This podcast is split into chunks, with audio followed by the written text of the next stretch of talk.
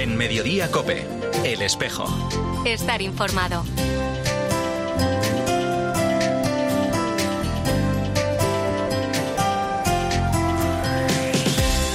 La una y 33 minutos, ¿qué tal? Bienvenidos al tiempo del espejo en Mediodía Cope. En este 28 de abril, a esta hora, como cada viernes, te cuento la actualidad de la Iglesia de Madrid. El saludo de Mario Alcudia. Les ha recordado que viviendo como habían estado hablando, anuncian que Cristo vive en medio de nosotros. Y ha subrayado que hay que educar todas las dimensiones de la persona, también la dimensión religiosa.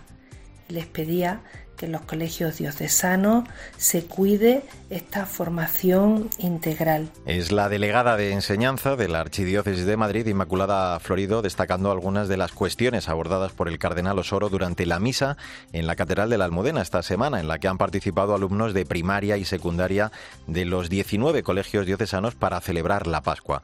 El cardenal Osoro animaba a los chicos a ser dichosos, felices, atrevidos, valientes, responsables, al estilo y a la manera de Jesús, sin avergonzarlos, les decía nunca, de ser sus discípulos. Tenemos que crecer también en el corazón. Que nadie, cuando se acerque a nosotros, diga, este no quiere saber nada de mí. Que nadie pueda decir eso. Nosotros queremos estar al servicio de los demás. Y por eso el Señor hoy nos interpela y nos dice, trabajad por el alimento que perdura. Es decir, trabajemos por tener a Jesús en nuestra vida. Pues ahora, a la una y 34 minutos, lo que hacemos ya es hablar de otros asuntos de la actualidad de esta Iglesia de Madrid en este espejo en mediodía, COPE, en este cuarto y último viernes de abril. El espacio CaixaForum ha acogido esta semana el acto de presentación del documental Sorpresa, el Papa llama a la puerta, en el que se desvela qué es lo que ocurre cuando se apagan los focos y el obispo de Roma desaparece de la escena, recogiendo algunos de los momentos más extraordinarios de los 10 años de pontificado, desde una cárcel de máxima seguridad en Filadelfia hasta la periferia de Roma, pasando por una catedral protestante de Suecia. El documental producido por Rome Reports desvela las huellas de esas visitas del Papa, un enfoque personal y humano que ayuda a entender las prioridades del pontífice. Antonio Olivier es el director de este audiovisual. Cuando la gente, el Papa encuentra gente cara a cara, ¿cómo transforma? ¿Cómo cambia esa gente? ¿Cómo gente a la que va a visitar por sorpresa el Papa en 2017 en la periferia de Ostia, qué significa eso para sus vidas? ¿no? Y, y, creo que eso es lo esencial a la hora de juzgar al Papa, que hay gente que le busca, bueno, este Papa es más de izquierdas, es más de derecha, bueno, si es que me da igual, o sea, lo importante es un poco el, el aspecto religioso y cómo el aspecto religioso y, y la caridad en acción transforma a la gente y cambia el modo de vivir de mucha gente. Este mediodía ha concluido la segunda semana por la seguridad y la salud organizada por Cáritas Madrid, coincidiendo con la celebración del Día Mundial de la Seguridad y la Salud en el Trabajo, que se conmemora este viernes.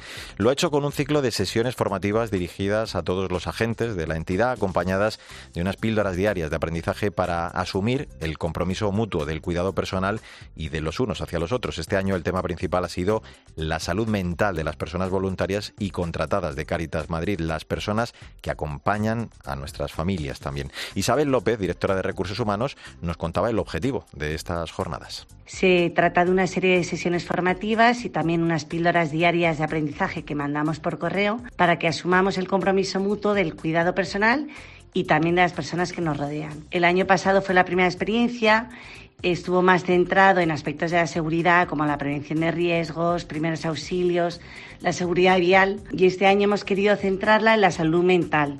Este domingo de 6 a 7 y media de la tarde la parroquia San Millán y San Cayetano acogerá un nuevo encuentro del ciclo Tiempo de Tabor, un espacio de contemplación, silencio y búsqueda del manantial interior orientado que se viene celebrando este curso los últimos domingos de mes y que coordina el sacerdote Vicente Esplugues buscar desde la palabra de Dios la invitación que nos hace el Señor a ir transfigurando las realidades cotidianas con las que nos encontramos cada día.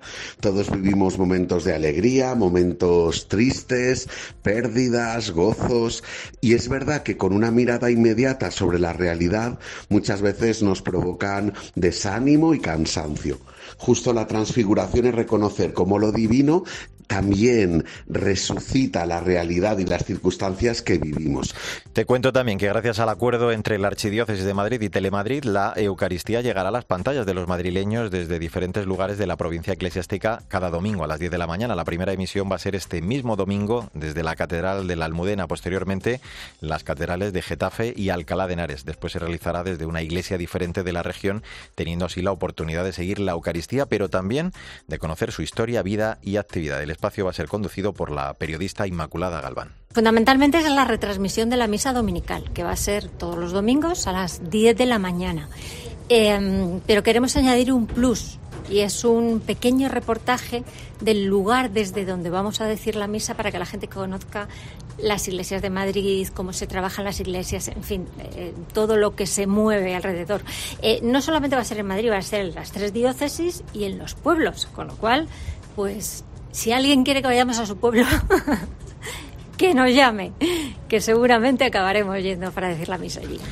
Y un asunto más. La Sala Sinfónica del Auditorio Nacional de Música de Madrid acogerá mañana a las once y media de la mañana el concierto familiar solidario En Danza con la Música a beneficio de Manos Unidas y de la Fundación Pablo Horstman. La Orquesta Infantil y Juvenil EOS, bajo la dirección de Silvia Sanz Torre, va a interpretar obras de Tchaikovsky, Brahms o Piazzolla, entre otros. La recaudación irá destinada al proyecto de mejora de la seguridad alimentaria y la producción a través del sistema de riego que Manos Unidas desarrolla en Malawi y en el Hospital Pediátrico de la Fundación Pablo Horseman, en Lamu, en Kenia.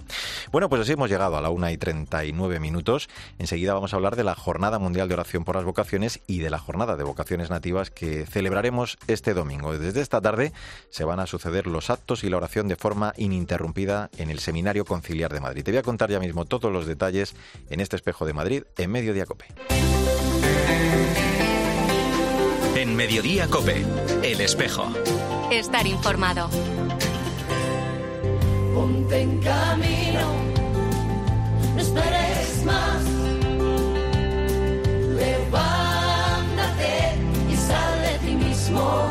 La una y 41 minutos, soy Mario Alcudia, gracias por seguir con nosotros en el Espejo de Madrid en Mediodía Cope en este viernes 28 de abril. Hoy el Señor te pregunta si quieres llevar a Jesús en tu corazón y esto se manifiesta si quieres dedicar tu vida a servir a los demás. Ponte en camino, no esperes más, sé valiente, ten ánimo y confía en la palabra de Dios. Escuchar su llamada y responder con alegría. Aquí está la esclava del Señor, hágase mí según tu palabra. Acojamos al Señor y respondamos con gozo este don que el Señor nos concede.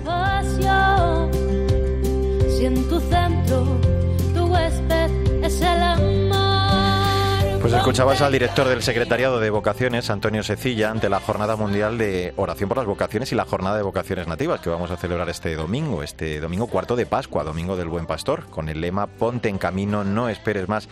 Este que escuchamos precisamente de fondo es A ti te digo, el himno compuesto para esta jornada. Como es habitual, vamos a tener aquí en la Archidiócesis de Madrid un amplio programa de actos eh, que van a dar comienzo ya a las 6 de la tarde en el seminario conciliar con un cineforum y a las 9 de la noche la vigilia inaugural presidida por el arzobispo de Madrid. Después, a partir de las 11 de la noche y de forma ininterrumpida hasta el domingo a las 11 de la mañana, habrá turnos de vela ante el Santísimo para concluir todo ello el domingo a mediodía con la misa en la catedral presidida también por el cardenal Carlos Osoro.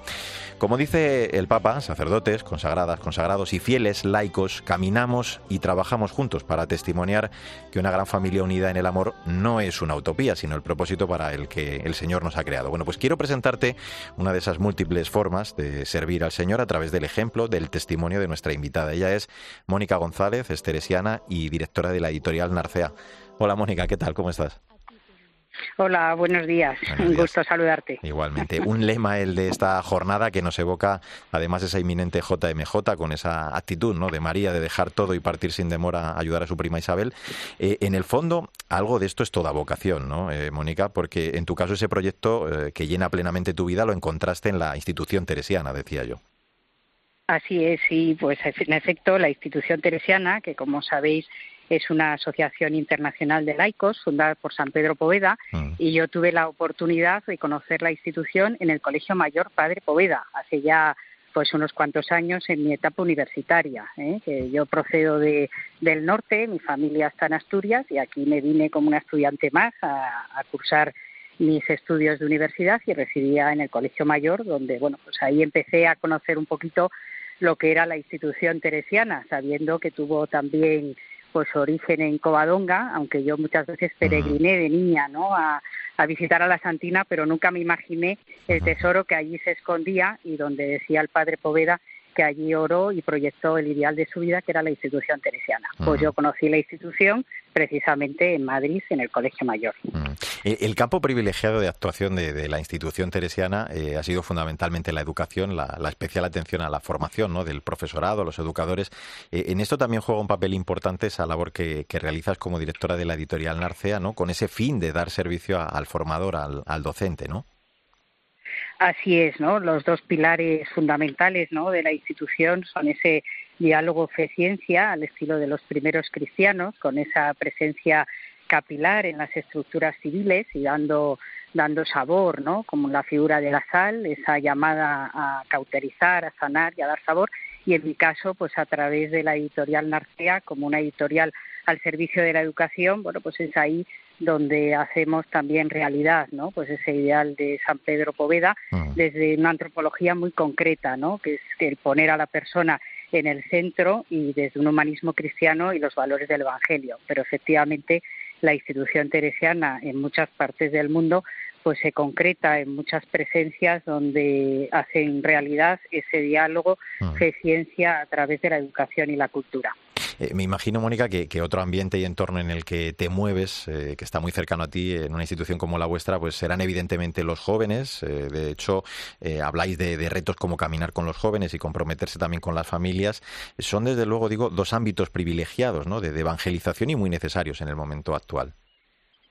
Así es, ¿no? Es una de las prioridades claras, ¿no? De la institución teresiana y bueno, pues sus obras, ¿no? Pues permean, ¿no? Todo ese es ideal. Y en el caso de los jóvenes, pues tanto a través de ACIS Joven, que es el movimiento de jóvenes de la institución teresiana, como otras muchas actividades pues relacionadas, ¿no? Pues desde también actividades internacionales a través de DIU y después, como no, en la pastoral también de los centros educativos de la institución, bueno, pues tanto en España como en otras partes del mundo. Pero sí que es verdad que el padre Poveda tenía mucha inquietud con los jóvenes, ¿no? De ellos decía que podéis conquistar el mundo ni más ni menos, ¿no? Entonces, bueno, pues es un, es eh, digamos que un campo, bueno, no un campo, porque no trabajamos eh, para ellos, sino que trabajamos con ellos, ¿no? Y eso es muy importante, igual que las familias. Hoy también eh, tan bueno tan necesario en este mundo en el que estamos. Eh, eh, tu implicación, te, hago una más en esto de, la pastoral vocacional, va más allá de, tu labor en la institución, porque creo que, junto a varias personas apoyáis y trabajáis en la pastoral vocacional de la Vicaría 2. ¿Cómo es esa labor, Mónica? Sí, pues bueno, yo he empezado hace muy poquito apoyando esa pastoral vocacional junto con Francis Negué, que es dominico, y también Ernest Baribusta, que es misionero de los Sagrados Corazones. Y bueno, pues ahí sobre todo es, somos el, digamos que los interlocutores de la Delegación de Juventud, ¿no? En su secretariado de Pastoral Vocacional y ahí pues hacemos llegar, ¿no? Toda la magnífica actividad que lleva la delegación a la vicaría y también sensibilizar, ¿no? Pues en la vicaría la importancia de la pastoral vocacional y eso muy en relación con la mesa de juventud, ¿no? Que también en el caso de la Vicaría 2, pues ahí hay un grupo de jóvenes estupendísimos con el cual con los cuales hemos tenido un encuentro hace poquito de la Vicaría y bueno, pues siempre estamos como muy interrelacionados para las distintas actividades. Así nos apoyaron mucho cuando la jornada de luces en la ciudad y ahora en la jornada de oración por las vocaciones, bueno, pues también colaboramos estrechamente. Sí, y es una labor, pues yo creo que muy bonita, efectivamente. Qué bueno. Pues la Jornada Mundial de Oración por las Vocaciones, con ese lema Ponte en camino, no esperes más. Los actos, yo lo decía, a partir de las 6 de la tarde en el seminario con un cineforum, luego a las 9 de la noche la vigilia, presidida por el Arzobispo de Madrid, y a partir de ahí, desde las 11 de la noche y hasta las 11 de la mañana del domingo, pues esos turnos eh, de vela. Agradezco mucho a Mónica González, teresiana, directora de la editorial Narcea, el que nos haya acompañado y ofrecido su testimonio en torno a cuál es su vocación, a la que cada uno pues estamos llamados también a descubrir y a seguir. Mónica, muchísimas gracias, un abrazo muy fuerte. ¿eh? Eh, pues gracias, os invitamos a todos a seguirnos en esta jornada mundial. ¿eh? Buen día. Muchas gracias. Y como te decía al comienzo, además de celebrar este domingo la Jornada Mundial de Oración por las Vocaciones, celebramos conjuntamente la Jornada de Vocaciones Nativas, con la que se busca sostener las vocaciones de especial consagración que surgen en los territorios de misión para que ninguna de ellas se quede frustrada por la falta de recursos. Manuel Cuervo es el delegado diocesano de Misiones. Busca sostener las vocaciones de especial consagración que surgen en los territorios de misión, para que ninguna de ellas se quede frustrada por falta de recursos. Para ello, además de la oración, promueve la colaboración económica, pudiendo acoger una beca para sostener el estudio de, un seminarista, de un novicio, de una novicia en territorios de misión, o sostener un seminario, o sostener los noviciados. Bueno, pues así hemos eh, llegado a la una y cincuenta minutos, entramos en la recta final de este espejo de Madrid en Mediodía Cope en este 28 de abril. Necesitamos el trabajo para realizarnos, para hacer posible el desarrollo de nuestra sociedad, al verdadero bien de la humanidad, pero siempre sabiendo que el trabajo está en función del hombre y no el hombre en función del trabajo. Pues escuchabas al Cardenal Osoro, su carta de esta semana titulada Busca la salud social también en el trabajo, en la que recuerda esas palabras de Labor en Exercens, cuando dice que necesitamos el trabajo para realizarnos, para hacer posible el desarrollo de nuestra sociedad, el verdadero bien de la humanidad, pero siempre sabiendo eso que decía, que está en función del hombre el trabajo y no el hombre en función del trabajo. Todo ello cuando este viernes celebramos el Día Mundial de la Seguridad y la Salud en el Trabajo y el próximo lunes, el 1 de mayo, el Día Internacional de los Trabajadores. Actos todos convocados con el lema Trabajo decente, trabajo saludable. Nuestra Iglesia de Madrid, junto a muchas otras organizaciones eclesiales y sociales, camina precisamente para hacer realidad el objetivo incesante de ese trabajo decente para todo el mundo. Voy a saludar en este espejo para que nos lo cuente al director del Secretario de Pastoral del Trabajo, a Juan Carlos Antona. Hola Juan Carlos, ¿cómo estás? Hola, buenos días, Mario. ¿Qué tal estamos? Encantado de saludarte. Oye, empezamos, si te parece, por, por, la jornada de hoy, de este Día Mundial de la Seguridad y la Salud en el Trabajo, porque es verdad que en muchas ocasiones las muertes eh, en el trabajo son ignoradas, normalizadas, invisibilizadas, y aquí eh, la Iglesia tiene mucho también que, reclamar, ¿no? Porque parece que vivimos de espaldas a, una tragedia que se achaca en muchos casos a un problema que no está presente ni siquiera en las agendas políticas.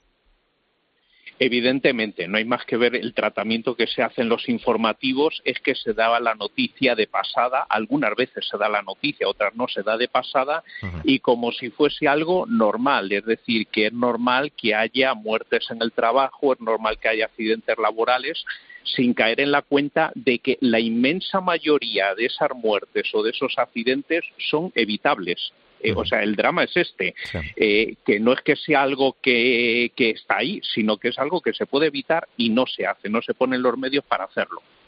Es verdad que, aquí en Madrid, gracias a Dios, no tenemos eso que, el Papa ha denunciado en ocasiones de ese trabajo de las tres dimensiones que habla él, peligroso, sucio y degradante, pero eh, también podemos ponerle otros nombres muy diversos, ¿no? Precariedad, sueldos ínfimos, imposibilidad de conciliación. Eh, ¿Cómo afrontamos, cómo nos interpelan todos estos retos, eh, Juan Carlos, a la Iglesia y muy particularmente a esta que peregrina en Madrid? Claro, la realidad es que ahora mismo, y cualquiera de nosotros lo podemos comprobar, pues bien en carne propia o bien a través de familiares, de amigos, de conocidos, eh, sabemos que las condiciones laborales han mejorado mucho, evidentemente, a lo largo del tiempo, pero hay una serie de realidades que están ahí. Tú has mencionado alguna de ellas, la precariedad, los sueldos bajos, mm. hay muchos trabajos que no se aceptan o no se quieren no porque sean malos trabajos, sino porque es que las condiciones laborales son pésimas. Pensamos, por ejemplo, todo el tema de la hostelería, ah. que eso a veces parece una esclavitud, o sea, hay jornadas ahí, y luego además se hacen unos apaños para que no aparezcan en los contratos el horario real que estás trabajando. Ah, ah. El otro día nos decía una de las trabajadoras de limpieza de los pisos de los hoteles, pues que les hacen fichar a una determinada hora como que han terminado la jornada y luego tienen que seguir trabajando después de haber cerrado ya la jornada. Entonces, claro, toda esa realidad está presente en Madrid, en España que eh, no es tan lacerante, claro, como en otros lugares donde se habla de esclavitud laboral, pero desde luego es una situación que deja mucho que desear.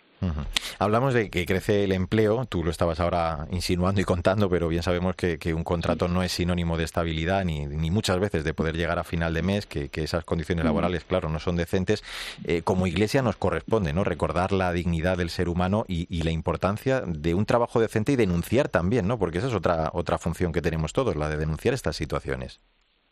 Claro, evidentemente, don Carlos en su carta lo dice muy bien, lo han dicho también la semana pasada los obispos de la Comisión Episcopal de Pastoral Social, de la Conferencia Episcopal, el trabajo es para la vida, es decir, el trabajo nos tiene que servir para vivir dignamente. Y si el trabajo no sirve para eso, quiere decir que algo va mal, que algo funciona mal. Una persona que trabaja, pues es para poder vivir. Y entonces, cuando el trabajo no te garantiza una vida digna, quiere decir que algo está fallando, claro. Entonces, eso hay que recordarlo mucho y luego muchas veces también eh, el señalar que los trabajos no garantizan eh, no solamente la dignidad, sino no garantizan una seguridad. O sea, hay condiciones laborales que, que son totalmente casi meterte a ver, a ponerte en riesgo, a ponerte completamente a, ver qué pasa. Entonces, el, trabajo tiene que garantizar una seguridad. Uno no va al trabajo para entregar la vida como si fuese un mártir. Eh, uno va al trabajo para poder realizarse como persona, crecer como persona y poner lo mejor de sí mismo al servicio de la sociedad. La tarea co-creadora de la que habla muy bien don Carlos en su carta. Mm. Hablando de esa tarea co-creadora de la que estás tú hablando ahora, claro, yo, imagino, y lo verás también en, la delegación, eh, que es importante tejer esas redes de solidaridad, de, actuación, ¿no? En la creación y en el fomento de, un empleo digno. Vaya, que, que hacemos mucho bien cuando contribuimos a precisamente ese trabajo decente del que estamos hablando. Sí, sí, evidentemente. O sea, eh, hay que crear unas condiciones eh, que aseguren el que la persona pueda realizarse a través del trabajo y que pueda realizarse uno a sí mismo y que pueda también ayudar al crecimiento social. Eh, una de las cosas que repite continuamente la doctrina social de la Iglesia y que ahora hemos escuchado a don Carlos también que lo repetía, es que el trabajo está al servicio del hombre y no el hombre al servicio del trabajo. Es decir, el hombre no puede ser un esclavo del trabajo. El trabajo es para que el hombre se realice, para que el hombre crezca.